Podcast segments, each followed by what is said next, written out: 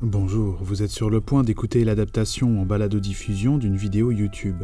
Pour les besoins de cette version, le montage original a été modifié. Bonne écoute. Vous voulez connaître l'injure la plus féroce qu'on puisse lancer à une fille de joie? Vous n'avez qu'à lui souhaiter de finir à la Monjole. Toutes connaissent cet endroit, de réputation au moins. Dans cette rue viennent se réfugier les prostituées décrépites, lasses et vieillies, celles dont on ne veut plus, même dans les bouges les plus infâmes. Bonjour, chers visiteurs, je vous en prie, installez-vous confortablement pour cette nouvelle visite.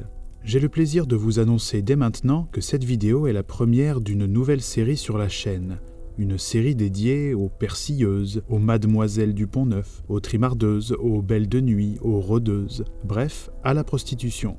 Plus précisément, à la prostitution parisienne des années 1850 jusqu'aux années 1920, de Napoléon III aux années folles, si vous préférez. À cette époque, Paris, qu'aujourd'hui on surnomme la ville de l'amour, était appelée la capitale du vice, la Nouvelle Babylone, le bordel de l'Europe.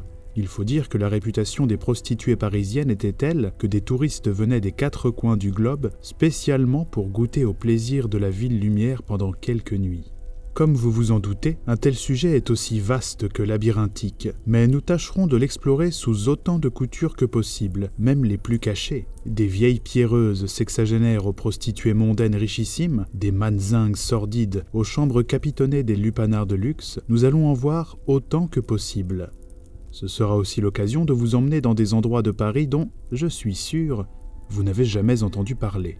D'ailleurs, nous allons débuter notre périple dans l'un des lieux les plus sordides de Paris. On dit même que c'est une verrue à la face de la ville, et pas mal de Parisiens ignorent même son existence. C'est un quartier qui n'a rien à envier à Whitechapel, le terrain de chasse de Jack l'Éventreur. On raconte que, là où nous allons, la décence a été totalement sacrifiée. Les rixes, meurtres et agressions dans une atmosphère misérable et lugubre sont monnaie courante, et la police a depuis longtemps renoncé à maintenir l'ordre. D'ordinaire, personne ne s'aventure là-bas, à part ceux qui ont une bonne raison de le faire. Enfin, bonne, le mot est discutable. Alors, ça vous tente? Splendide. Avant que nous nous mettions en route, je vous rappelle que nous ferons le voyage en tant qu'observateurs et non juges d'une époque différente de la nôtre sous bien des aspects, y compris celui des mœurs. Vous voilà avertis. Maintenant, sans plus attendre, allons traîner nos pénates sur les pavés gluants de la rue Monjol. Bien, en attendant qu'arrive le fiacre qui doit nous emmener dans le quartier du combat, là où se trouve la rue Monjol, laissez-moi vous faire un brin de conversation. Si, de nos jours, vous vous promenez dans le 19e arrondissement, près du boulevard de la Villette, il se peut que vos pas vous mènent devant un petit escalier de pierre. Cet escalier vous fera monter vers une rue tranquille dans laquelle vous n'avez aucun intérêt à aller puisqu'il s'agit d'une impasse. Un panneau vissé sur un immeuble quelconque vous apprendra que vous vous trouvez dans la rue Monjol. Vous ne le savez pas, mais vous êtes dans un endroit où, cent ans auparavant, on n'aurait pas mis le pied pour tout l'or du monde. À cette époque, cette rue faisait partie d'un quartier malfamé constitué de ruelles tellement tortueuses et étroites que certains plans de Paris ne prennent même pas la peine de les faire figurer. Les journaux en parlent comme l'un des lieux les plus fortement marqués par la déchéance humaine. Un journaliste de l'humanité rapporte même dans un de ses articles Nulle part ailleurs je n'ai ressenti pareille impression de détresse, d'horreur et de dégoût. Cette sorte de hameau putride aux rues en coude a tout de la physionomie du coupe-gorge. Il faut dire que la rue Monjol est une habituée des entrefilets de la rubrique des faits divers. Les agressions, les vols, les rixes y sont monnaie courante. On en parle comme d'un endroit qui donne des sueurs froides aux bourgeois. Tenez, un jour, on y a retrouvé le cadavre d'un homme découpé en morceaux et dont certains membres étaient enveloppés dans du papier journal. L'identification a été complexe parce qu'il manquait la tête. Cette affaire a fait un tel bruit qu'on a envoyé des scaphandriers fouiller le canal Saint-Martin pour retrouver la tête manquante. Il y a même des médiums qui se sont mis à la rechercher, mais j'ignore si elle fut retrouvée. En 1891, une autre affaire du quartier a fait couler beaucoup d'encre. C'est une bien triste histoire, celle d'un couple qui a mal fini. En dix ans, ils se sont séparés huit fois. La femme en avait marre que son mari lui vole de l'argent pour le dilapider au bar. Finalement, le mari a égorgé sa femme, et après une cavale de quelques semaines, il s'est retrouvé envoyé au bagne à perpétuité. Le couple avait deux enfants, mais les journaux ne disent pas ce qu'ils sont devenus. Bien sûr, en plus de son image de coupe-gorge, le quartier a aussi une solide réputation pour ce qui est de la prostitution et de la façon dont elle est pratiquée. D'ailleurs, si vous parlez de la Monjole près d'une prostituée, elle risque fort de vous regarder un peu de travers. La Monjole, c'est là où elles vont quand elles n'ont plus rien à perdre. En même temps, ce quartier particulier est sorti de nulle part, à une époque où Paris est en pleine mutation. Je gage que vous savez qu'avec ses grands travaux, le baron Haussmann a fait place nette dans le centre de Paris. Les vieux quartiers médiévaux et insalubres ont laissé la place à des boulevards rectilignes bardés d'immeubles en pierre, désormais indissociables de Paris. Le centre de la ville est maintenant large, relativement propre et plutôt fréquenté par des bourgeois. Si quelques vieux quartiers ont réussi à passer entre les mailles du filet haussmannien, la plupart ont disparu. Enfin, pas tout à fait. En fait, ils se déplacent, et leurs anciens habitants les accompagnent jusqu'aux nouvelles limites de la ville. Et oui, en réorganisant Paris, on pense avant tout à l'étendre. Sauf que, dans les grandes villes, la circulation n'est pas facile, surtout à une époque où on se déplace en fiacre. Ah, en parlant de fiacre, voilà le nôtre qui arrive. Montez donc, je vous en prie. Oui, je vous disais que la circulation est importante dans Paris, et pour la simplifier, on a construit une véritable ceinture de boulevards qui font le tour des limites de la ville. Actuellement, nous roulons sur l'un d'entre eux, le boulevard de la Villette. Les gens qui vivaient autrefois dans le centre de Paris et qui ont été délogés par les travaux d'Haussmann se sont installés dans des nouveaux quartiers périphériques situés le long de ces nouveaux boulevards. Les prix de l'immobilier y sont moins indécents que dans les nouveaux quartiers centraux. Bien sûr, ce sont plutôt des populations modestes, voire très modestes, qui partent vivre dans les nouveaux confins de Paris. Tenez, on surnomme ces nouveaux quartiers périphériques les barrières, car le tracé des boulevards reprend celui de l'ancien mur qui faisait le tour de Paris. Ce n'était pas un mur de protection, il était bardé de plusieurs portes qui faisaient office de péage pour les marchands arrivant ou sortant de la ville. C'est bien sûr là qu'on trouve les balles de barrière. Vous ne savez pas ce qu'est un bal de barrière? Vous passez à côté de quelque chose. Allez donc fouiller sur la chaîne, j'en ai réalisé une visite. Bien, je vois que nous arrivons. Descendons de notre fiacre. Ce serait bien trop tape à l'œil d'arriver dans la Monjole avec. En plus, je ne suis même pas sûr que la rue soit assez large pour qu'une carriole puisse passer. Bien, nous arrivons et la nuit commence à tomber. C'est parfait. La journée, la rue Monjole est sinistre, mais la nuit, elle fait peur. L'ambiance ici est radicalement différente du reste de Paris. On la compare souvent à celle des bas quartiers des villes portuaires. Pour vous donner une idée de ce qui nous attend, je vais laisser un visiteur précédent nous raconter son expérience. Pavé de cailloux enfouis dans des collerettes d'herbes flétries, la rue tortille entre deux murailles de prison. À un coude de la ruelle, un escalier fantomatique, aux marches en silex ébréché, trouve un mur sombre qui monte vers un parvis mystérieux. Que diriez-vous de monter cet escalier? Il fait très exactement 56 marches. Le nombre a d'ailleurs inspiré le nom d'un des quelques troquets crasseux installés dans la rue et qui s'appelle, surprise, l'hôtel des 56 marches. Vous remarquerez que les maisons de la rue Monjol sont plutôt basses. Il n'est pas rare qu'un petit corridor sépare les bicoques.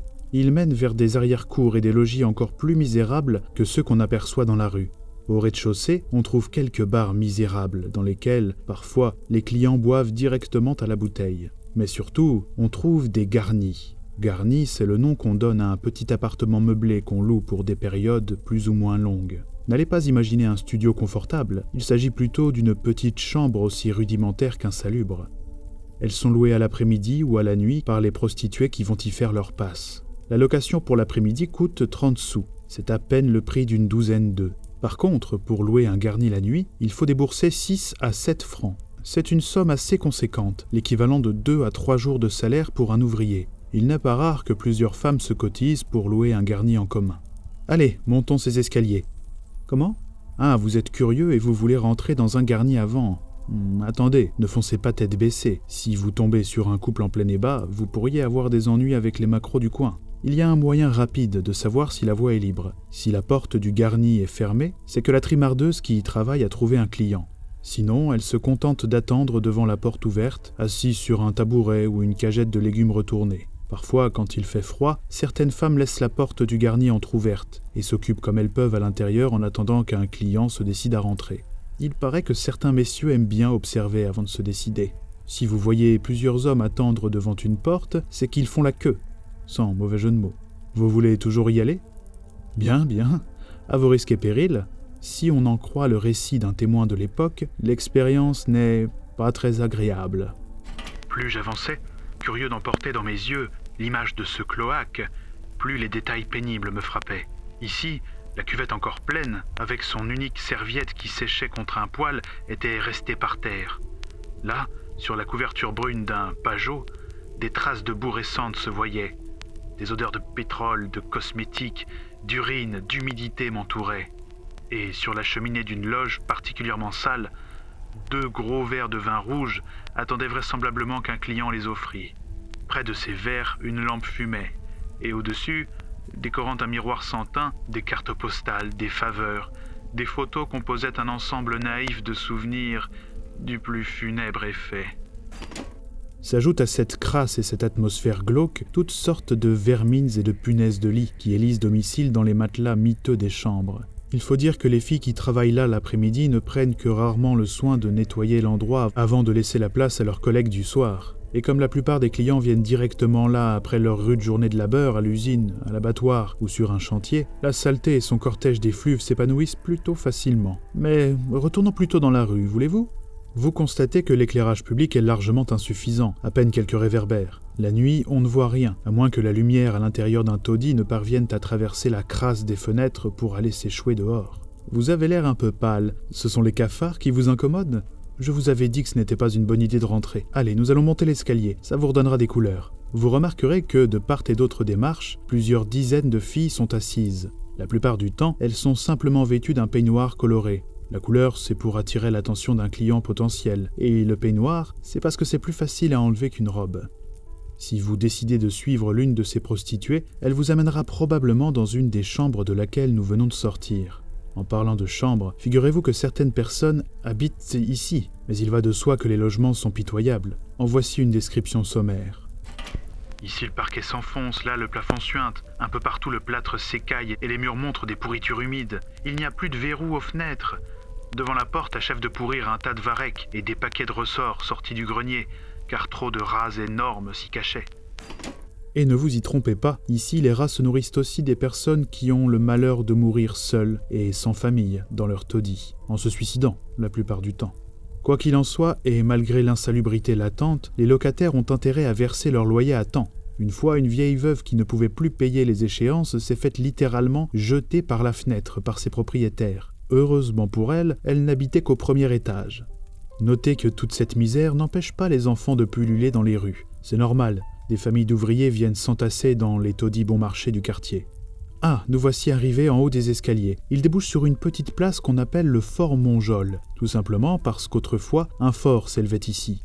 Mais maintenant, il n'est plus là, et au milieu de cette place on trouve des roulottes.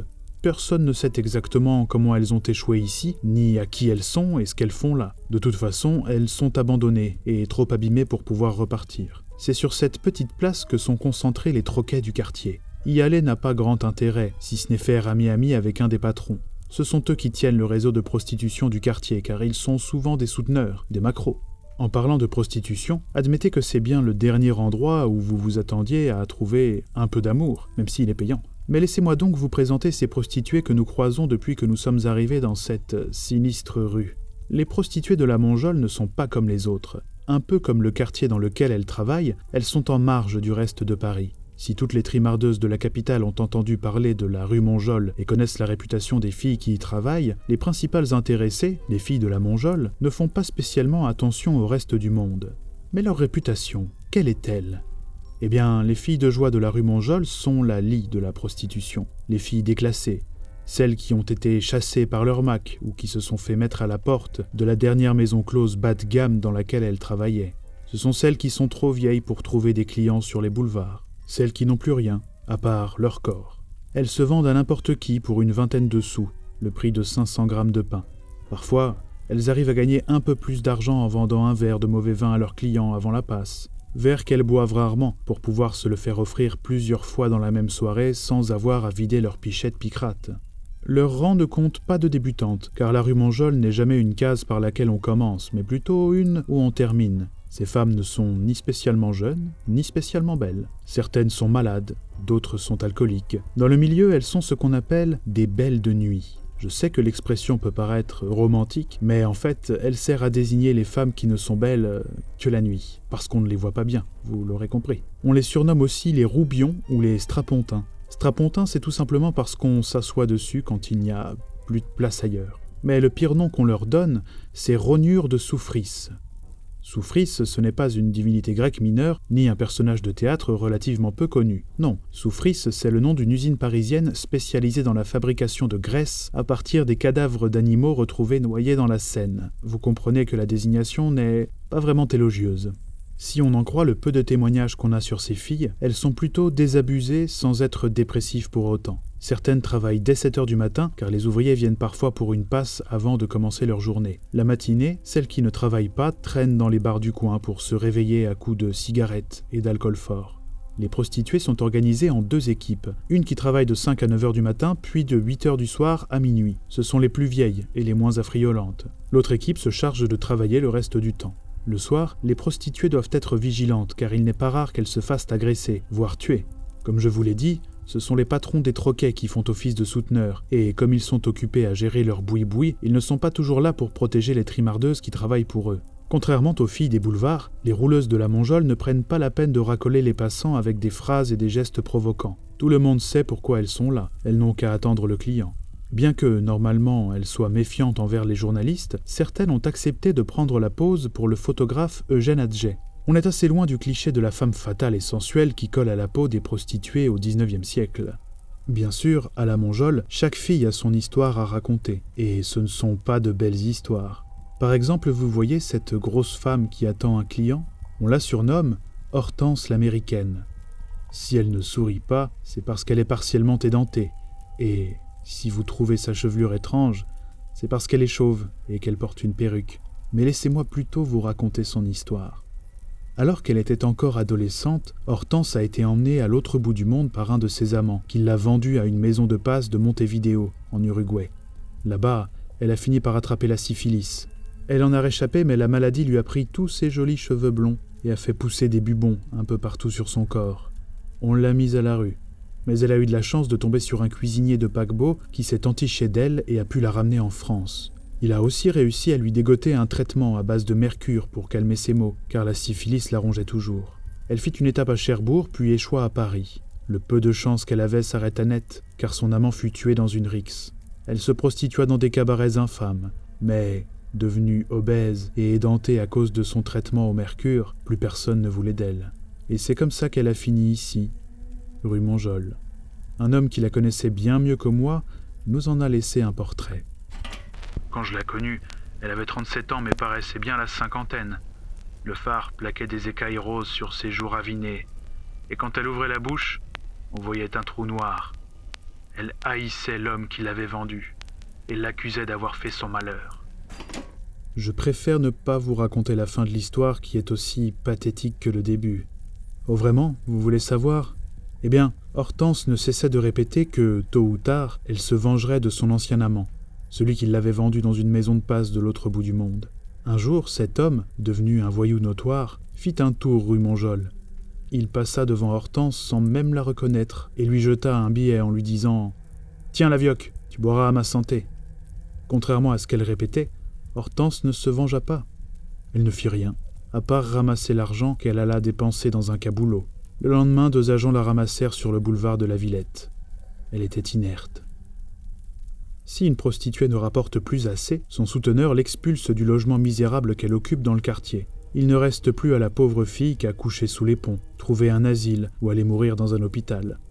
De toute façon, il y en aura toujours une autre pour prendre sa place à la Monjole. Mais cette rue, qu'est-elle devenue? Comment se fait-il qu'aujourd'hui, il ne reste aucune trace de son passé? Si elle a disparu, c'est parce que dans les années 20, on a trouvé une solution très simple pour éradiquer la misère qui s'y trouvait. Le quartier a été intégralement rasé.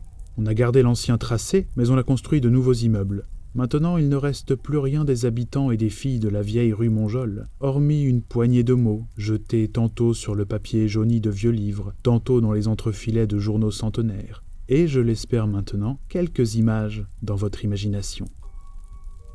C'est ainsi que s'achève cette promenade rue Monjol. Même si la gaieté n'était pas de mise, j'espère que vous l'avez appréciée. Avant qu'on ne se quitte, je vous rappelle que ce podcast et les autres que vous pouvez retrouver sur cette chaîne sont réalisés en complète autoproduction. Autoproduction qui passe par le financement participatif. Si vous avez aimé et que vous souhaitez me soutenir, n'hésitez pas à laisser de quoi payer un peu de gros bleu sur le Tipeee. Le lien est en description.